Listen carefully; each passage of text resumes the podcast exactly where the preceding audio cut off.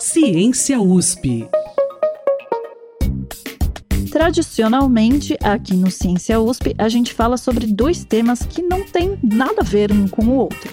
Neste episódio, a gente segue a tradição, mas com dois assuntos que, acredite, estão relacionados à economia: estimativas da população mundial e beijos. Eu sou Silvana Salles e te acompanho neste episódio.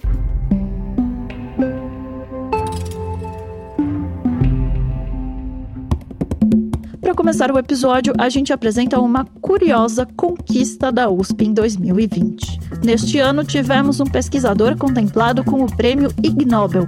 Sim, você ouviu direito.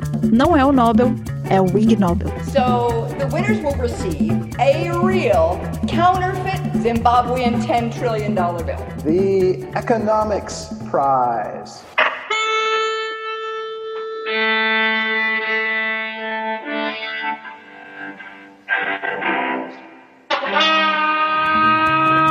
E a Giovanna Stael conversou com o nosso pesquisador premiado. Oi, Silvana. Bom, uma premiação que prestigia, por exemplo, a experiência de induzir o grito de um crocodilo depois de inalar gás hélio pode primeiro arrancar uma boa risada. Mas o assunto é sério. Em sua trigésima edição, o Ig Nobel é um prêmio criado pela revista de humor científico Annals of Improbable Research e tem como lema fazer rir e depois pensar. Segundo os organizadores, a ideia é celebrar o incomum, homenagear a imaginação e estimular o interesse das pessoas na ciência, na medicina e na tecnologia. E esse ano, um dos pesquisadores que levou um dos prêmios da sátira mais importante da ciência é Marco Antônio Correia Varela, pesquisador do Instituto de Psicologia da USP.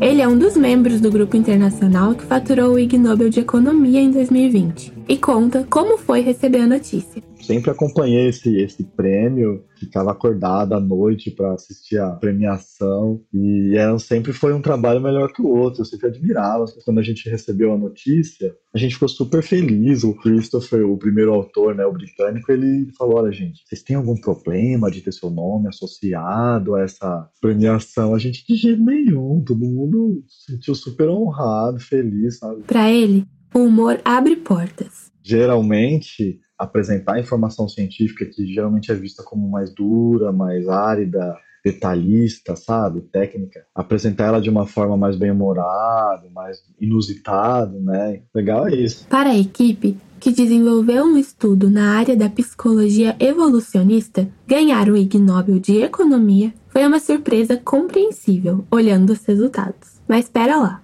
Se para você não fez muito sentido que um estudo da psicologia fosse premiado na categoria de economia, o Marco esclarece algumas coisas. Primeiro, conta pra gente, o que é a tal da psicologia evolucionista? Então é uma área nova, é uma área que junta ciências cognitivas, paleoantropologia, psicologia intercultural, com sociobiologia, com etologia humana. Então é um olhar biológico evolutivo para o comportamento e para a psicologia humana. Por ter um aspecto evolutivo, ela tem focado mais nessa questão de relacionamentos amorosos, escolhas de parceiro, preferências, atratividade. Então, para a gente não é um tema tão aleatório assim estudar o beijo do ponto de vista evolucionista. E basicamente, a ideia era testar duas hipóteses sobre por que as pessoas beijam na boca de forma romântica.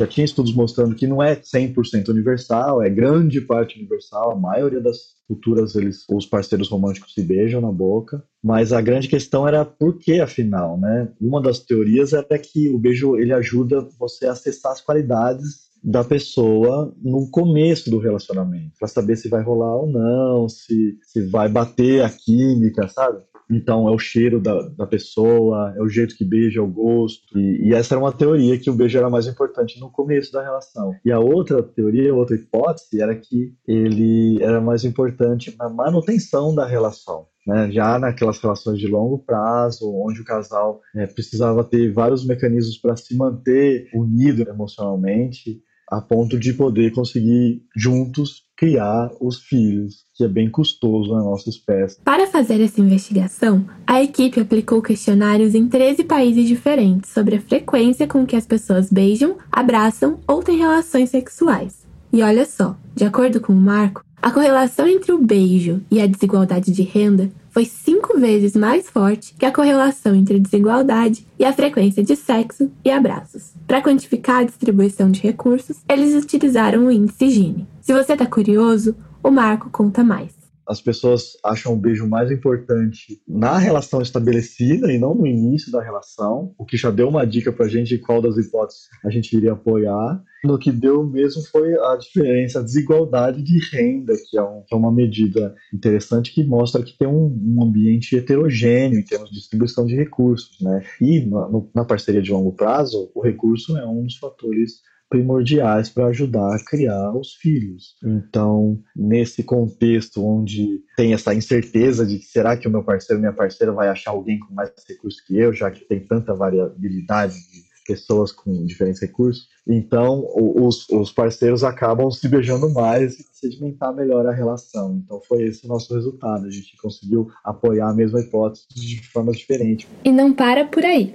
Numa premiação que nada tem a ver com sátiras, o Marco trouxe outro prêmio para a ciência brasileira, o Margot Wilson, da Sociedade de Comportamento Humano, a mais importante da área da psicologia evolucionista. E ele explica sobre o trabalho reconhecido. A gente focou na questão de por que, que as pessoas tendem a ficar com parceiros do longo prazo que têm níveis de atratividade similares já era conhecido isso na psicologia social, de que a homogamia não são os opostos que se atraem, na verdade são os semelhantes que se atraem na hora de formar parcerias de longo prazo no relacionamento amoroso. Mas um fato interessante era que as pessoas pareavam com pessoas que tinham o mesmo grau de atratividade e outros atributos. O estudo, que contou com muita gente diferente envolvida, usou diferentes metodologias um modelo matemático e uma coleta intercultural em mais de 45 países. Ambos apontam para uma hipótese evolucionista de que, quando as pessoas são mais semelhantes, elas acabam passando essa semelhança para os filhos e essas semelhanças vão seguindo ao longo das gerações. E os dois apontaram para uma, uma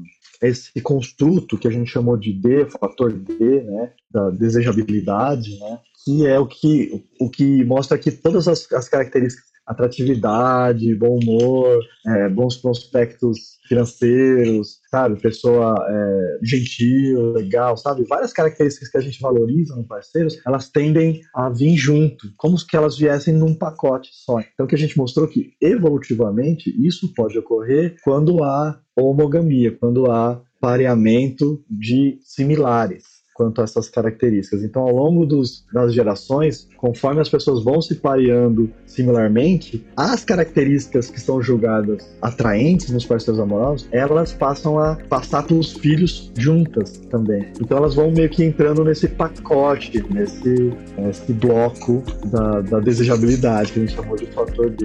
é muito interessante que a gente mostrou que esse fator realmente ocorre, e de forma diferente, né? Uma modelagem teórica e outra uma pesquisa empírica empírica mostrou que ele é universal né, e consistente com essa hipótese evolucionista de, de pareamento similar. Agora você já sabe que às vezes atitudes cotidianas que fazemos sem nem pensar são de muita importância na evolução da nossa espécie. Se você quiser saber mais sobre algum dos estudos premiados, o link vai estar na descrição do podcast. E até a próxima! Só que atenção, a lista está em inglês. Antes de seguir para o nosso próximo assunto, preciso fazer uma correção.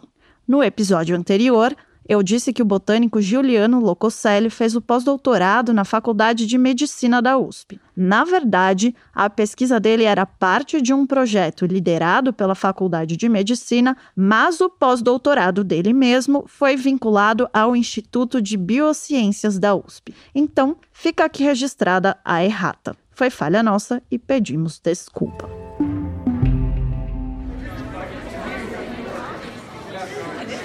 Atualmente vivem no planeta Terra, com você e comigo, mais ou menos 7 bilhões 700 milhões de pessoas. Acha muito? Tudo indica que vai aumentar. Tem uma projeção da Organização das Nações Unidas que diz o seguinte: a pesquisa, publicada pelo Departamento de Assuntos Econômicos e Sociais da ONU, o DESA, afirma que a população mundial pode atingir o seu pico no final do século, com cerca de 11 bilhões de pessoas. Essa pesquisa foi publicada em 2019. A Aí, um ano depois, no meio da quarentena, saiu um novo estudo de um instituto de pesquisa norte-americano, que não tem relação nenhuma com o Departamento de Assuntos Econômicos e Sociais da ONU. Os pesquisadores desse instituto, localizado na cidade de Seattle, contaram com financiamento da Fundação Bill e Melinda Gates e publicaram seus resultados de pesquisa em um artigo na revista científica The Lancet. No artigo, eles diziam o seguinte: O pico populacional do planeta seria atingido em 2064 com 9 bilhões e 700 milhões de pessoas, e a partir daí começa uma redução. Em 2100 deveremos ter 8 bilhões e 800 milhões de pessoas no planeta. Então tem uma diferença entre esses dois estudos o da ONU e o do Instituto em Seattle. Enquanto um prevê que a população vai chegar num pico no final do século, o outro prevê que esse pico será em 2064, portanto, quase 40 anos antes. Na ciência, é comum que pesquisadores que trabalham com o mesmo tema cheguem a resultados conflitantes um com o outro. Mas a gente queria saber o que o estudo mais recente tinha de diferente, porque ele teve bastante destaque. Por isso, o Gabriel Guerra foi conversar com um demógrafo. Oi, Silvana. Antes de nos aprofundarmos no assunto, eu preciso explicar para os nossos ouvintes o que um demógrafo faz. A demografia é a área das ciências humanas e sociais que estuda a dinâmica populacional humana. Por isso, o demógrafo é o responsável por produzir esses estudos que analisam as tendências populacionais. Para falar sobre os estudos, eu conversei com Everton Campos de Lima, que é professor do Departamento de Demografia da Unicamp. E já de início ele nos conta qual é a aplicabilidade da demografia nos estudos sociais. Demografia é uma das ciências sociais aplicadas, eu diria, que tem talvez o maior número de inserções em diferentes outras áreas. A título informativo de, sobre, de uma forma mais é, concreta, se você quer planejar, por exemplo, o seu sistema de aposentadoria, você tem que conhecer a composição e a estrutura da sua população. Se você quer planejar o seu sistema educacional, você tem que conhecer a estrutura etária da sua população e o ritmo de nascimentos na sua população, por exemplo. Se você tem mais crianças, há necessidade de construir mais escolas. Você já se perguntou quais estimativas entram na construção de um estudo demográfico? Para ser bem sincero, eu só refleti sobre isso quando eu fui conversar com Everton. E ele nos conta quais são as variáveis de análise no campo da demografia. E a demografia ela trabalha com três componentes. Um é dado pelos nascimentos, que a gente chama de. tem diferentes termos, né? Natalidade usualmente chamada na mídia, mas de uma forma mais científica, assim, digamos, a fecundidade, a capacidade com que a população se reproduz. O segundo componente é a força com que a população morre, com que ela desaparece. E aí, isso a gente faz através da mortalidade. E o terceiro é a mobilidade, a migração. Pessoa, as populações se deslocam de diferentes lugares e ao chegar numa nova, a população que sai de uma região, na região de destino, ela vai gerar um determinado impacto, porque vai alterar, por exemplo, uma estrutura populacional na região de destino, mas na, na região de origem também. Sabe aquele estudo do Instituto de Seattle que a Silvana comentou no início? Então, ele recebeu críticas pela comunidade demográfica, já nesses pontos centrais na construção de um estudo demográfico. As suposições da Lancet, do pessoal do IHME, né, desse estudo, elas divergem consideravelmente das suposições que a ONU faz. E a principal diferença entre o que esse estudo apresenta e o que as projeções já consolidadas é, apresentam está na questão dos nascimentos. O estudo ele tem ele, as duas suposições que ele faz uma é que os nascimentos vão cair globalmente num ritmo mais forte do que o que a ONU supõe.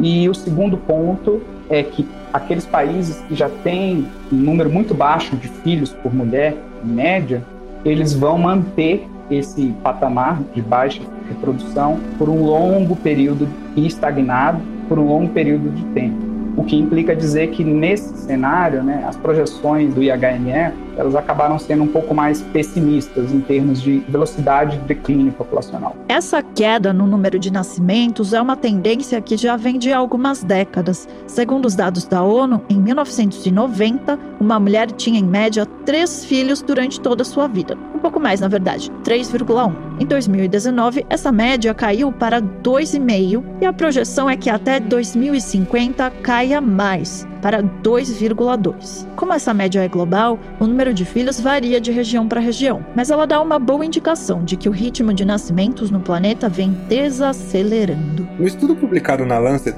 essa desaceleração é ainda mais acentuada do que no cálculo da ONU. Os autores preveem que o número médio de filhos ficará abaixo de 2,1 em 183 dos 195 países analisados. E esse número 2,1 representa a taxa de reposição da população para que não haja declínio populacional. Mas a crítica do Everton ao artigo não para por aí. Principalmente na parte reprodutiva, tem muitas falhas. Eles utilizam os próprios dados deles começam a fazer a projeção, se não me engano, a partir da década de 60, né? Eles usam os dados que eles têm da década de 60 e quando você utiliza esses dados da década de 60 e compara com o dado observado em 2017, que é o que a maioria dos países apresentam dado atualmente, o dado de entrada deles também tem problemas. O dado observado mostra uma fecundidade e usando os dados deles com modelos que eles têm, projetando até 2017, sem projetar para frente, a fecundidade já está abaixo do que é observado. E ao invés deles fazerem esse ajuste, não, eles mantêm a projeção. As críticas ao estudo levaram à mobilização da comunidade demográfica para rever o artigo publicado pela Lancet. Everton conta que até mesmo um contra-artigo foi produzido para promover o debate em relação à publicação. Esses colegas eles elaboraram um contra-paper, né, um contra-artigo. Pegaram os dados do IHME, escreveram um artigo em colaboração com diferentes pessoas, teve uma troca de e-mails enorme, e eles estão para enviar também para a Lancet esse contra-artigo, como forma de, de não, não diria alerta, né, mas falar, ó, tem esses problemas no trabalho e não estão sendo levados em consideração. Então, é, você pode, talvez, passar uma informação um pouco imprecisa para a população de uma matéria muito importante, que é a questão de projeções, né? projeções populacionais. O contra-artigo começou como uma carta coordenada por pesquisadores do Instituto de Demografia de Viena e da Universidade de Ciência e Tecnologia de Hong Kong. Hoje, a mobilização tornou-se um artigo em versão pré-print, que é um artigo não publicado com revisão por pares e você pode acessar o link da publicação na descrição desse podcast. E, Gabriel, quando você conversou com o Everton, o que, que ele destacou sobre as mudanças na estrutura da população aqui no Brasil? De forma geral, ele comentou que o processo no Brasil tende a ser semelhante com o cenário global. A gente nota que em muitos países a gente já estamos entrando em regimes de baixa reprodução, né? baixa fecundidade, o que implica dizer que também a gente vai ter um freio no crescimento populacional o Brasil e assim como os demais países, boa parte dos países da região vai continuar crescendo, mas possivelmente por aí, até razoavelmente meados desse século ou os próximos 20, 25 anos, a gente vai continuar crescendo. Depois daí vai começar os freios, é, a gente vai começar a reverter o processo e vamos entrar em, em processo de decrescimento, com todas as implicações que isso possa ter, né? e tem. Inclusive, a grande diferença entre ambos estudos se dá na questão do crescimento até o processo de decrescimento. Por exemplo, o estudo do WPP aponta que em 2050 o mundo terá 9,7 bilhões de habitantes, já em 2100, 11 bilhões. Enquanto isso, o artigo publicado na Lancet indica que o planeta só chegará em 9,7 bilhões de habitantes em 2064. Mas a partir disso, o quadro irá se reverter e em 2100 a população mundial terá 8,8 bilhões de pessoas. O demógrafo comenta e reforça um problema na metodologia do estudo da Lancet. Essa é uma outra questão do problema da Lancet, dos dados que eles utilizam. Eles utilizam o mesmo modelo, praticamente, para os diferentes países né, as diferentes regiões do mundo. Ou seja, o que implica dizer que você estabelece os mesmos suposições para todo mundo, mas são regiões distintas, o que acaba gerando aí sim uma grande confusão em relação ao que seria a projeção para o Brasil para a América do Sul, América Latina como um todo. A questão dos nascimentos e do número de filhos me lembrou de um vídeo do canal USP. Esse vídeo fala um pouco sobre a relação entre os números e as mudanças na vida das mulheres aqui no Brasil desde 1960. Em 1960, as mulheres brasileiras tinham em média seis filhos. Em 1970, as que viviam no campo, eram donas de casa ou tinham pouca ou nenhuma instrução, tinham muito mais filhos do que as que viviam na cidade, trabalhavam fora ou tinham ensino superior. A maior diferença no número de filhos era entre mulheres ricas e mulheres pobres. As mais pobres tinham, em média, sete filhos a mais do que as mais ricas. Em 2010, essas diferenças ficaram bem menores. As brasileiras passaram a ter, em média, dois filhos ou menos. Mas além de refletir aspectos das nossas vidas individuais, os dados demográficos também têm outras implicações para a coletividade. Na realidade, estão muito relacionados com o nosso cotidiano, principalmente se pensarmos na gestão pública, já que os dados demográficos são essenciais para a consolidação de estudos geopolíticos e econômicos dos países. A partir disso, os governantes podem ou não criar medidas públicas pensando na demografia de seus países. Tem inúmeras implicações econômicas. Uma delas é como lidar com o envelhecimento populacional. Os países que começaram esse processo mais rapidamente, eles estão mais avançados nisso. Aí são os europeus. E aí todas essas implicações que vêm com uma transição demográfica resultam em que menos filhos, mais as pessoas vivendo mais, a extensão da vida aumentando, e aí você tem regime, pensando internamente, né, seu regime previdenciário entrando em colapso, e aí inúmeras outras questões surgem, como cuidado de, com idosos, como sustentar sistemas de aposentadoria, etc. Já existe um cenário global de preocupação com o envelhecimento populacional, principalmente pensando na questão previdenciária. A demografia impacta diretamente nas decisões do governo sobre a previdência. No Brasil, o debate em torno da reforma da previdência estende-se há anos e gera manifestações sociais. A partir daí, para onde se olhava, tinha confusão. A PM atirou bombas de gás e deu tiros de bala de borracha nos servidores. A polícia atirando no servidor público. O professor está aqui levando bala de borracha e gás. O que você acabou de ouvir foi um protesto dos servidores de São Paulo contra a reforma aprovada pela Assembleia Legislativa de São Paulo. Isso nos põe em alerta quando pensamos na influência da demografia em nossas vidas. Um outro assunto amplamente debatido quando pensamos em demografia é a imigração. O próprio estudo da ONU destaca que entre 2010 e 2020, cerca de 14 países devem registrar a entrada de mais de um milhão de imigrantes.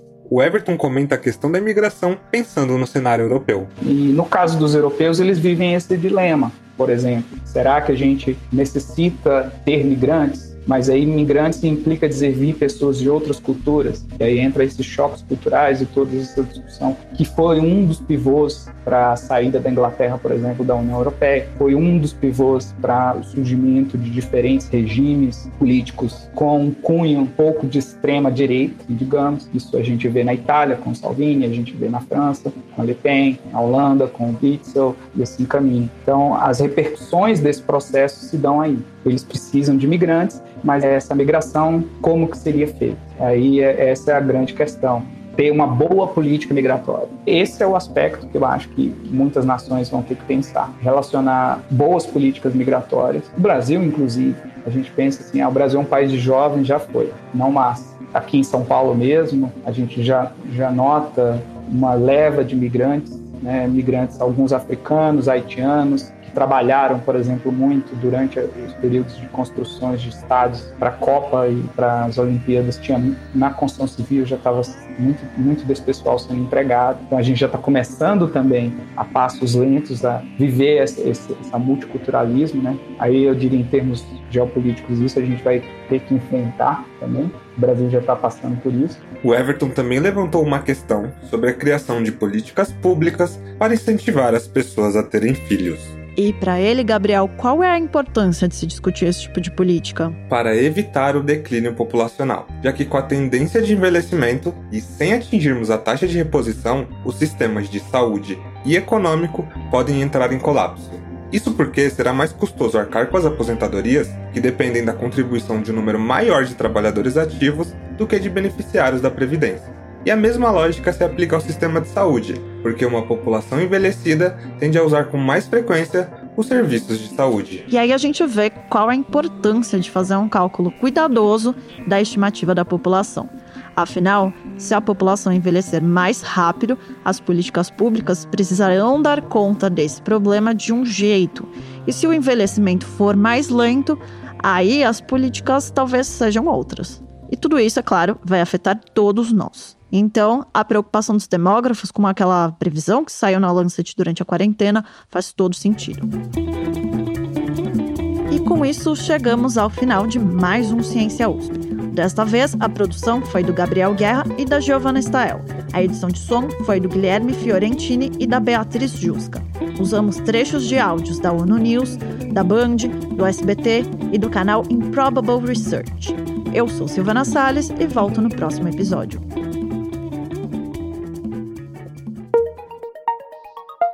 Ciência USP.